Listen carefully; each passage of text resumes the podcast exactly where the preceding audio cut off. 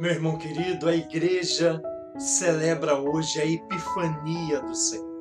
Ela nos convida a olhar para esse menino que nasce e é adorado. Adorado pelos magos, homens que vieram do Oriente conduzidos por uma estrela. Então a gente precisa olhar com, com muito carinho para esse episódio, que é um dos episódios mais bonitos da infância de Jesus. O que, que a Sagrada Escritura nos quer ensinar com a visita desses homens que não eram judeus, que eram magos e que vieram de um outro lugar para adorar o menino Jesus? Bem, desde tempos remotos, os homens sempre se admiraram com o céu, com as estrelas.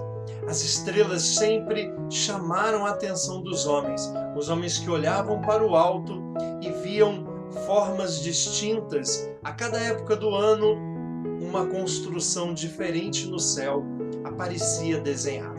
Vale a pena a gente lembrar que a Sagrada Escritura sempre proibiu a consulta às estrelas e aos astrólogos. O livro do Deuteronômio, capítulo 18, nos lembra que não deve existir no nosso meio quem consulta os astros. É? Então, os judeus antigamente já se viam de uma maneira separada daqueles que olhavam para as estrelas e viam naqueles sinais os seus deuses. Daí o nome signo, signo quer dizer sinal.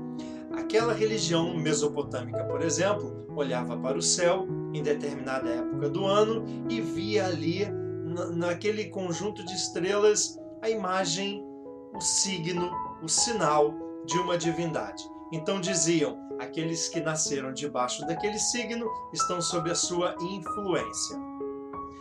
Já naquele tempo, os judeus proibiam a consulta aos astros porque entendiam que Deus é maior que todas as estrelas. As estrelas são obra das mãos de Deus. E não são deuses, mas são criaturas, criaturas que não dizem mais para os homens do que o próprio Deus.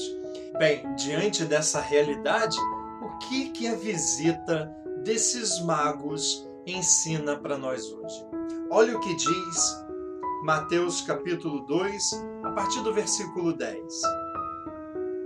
A aparição daquela estrela os encheu de profunda alegria. Entrando na casa, acharam um menino com Maria, sua mãe. Prostrando-se diante dele, o adoraram. Depois, abrindo seus tesouros, ofereceram-lhe como presente presentes ouro, incenso a Sagrada Escritura nos ensina que o grande fascínio dos homens não está nas estrelas, nos astros, mas está nesse grande momento no qual Deus assume a natureza humana. O Verbo de Deus, Criador de todas as coisas, inclusive das estrelas, se fez homem.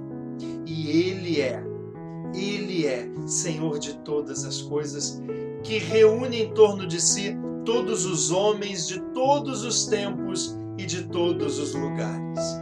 Aqueles magos se renderam diante dessa grande verdade que Deus se fez homem e veio habitar entre nós, e aquelas estrelas são apenas sinais tímidos dessa grande presença no meio de nós.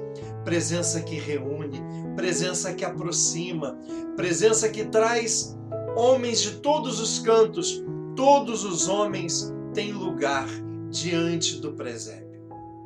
Jesus não veio apenas para os judeus, Jesus veio para todos os homens de todos os tempos e de todos os lugares. Ele é Deus, ele é Senhor.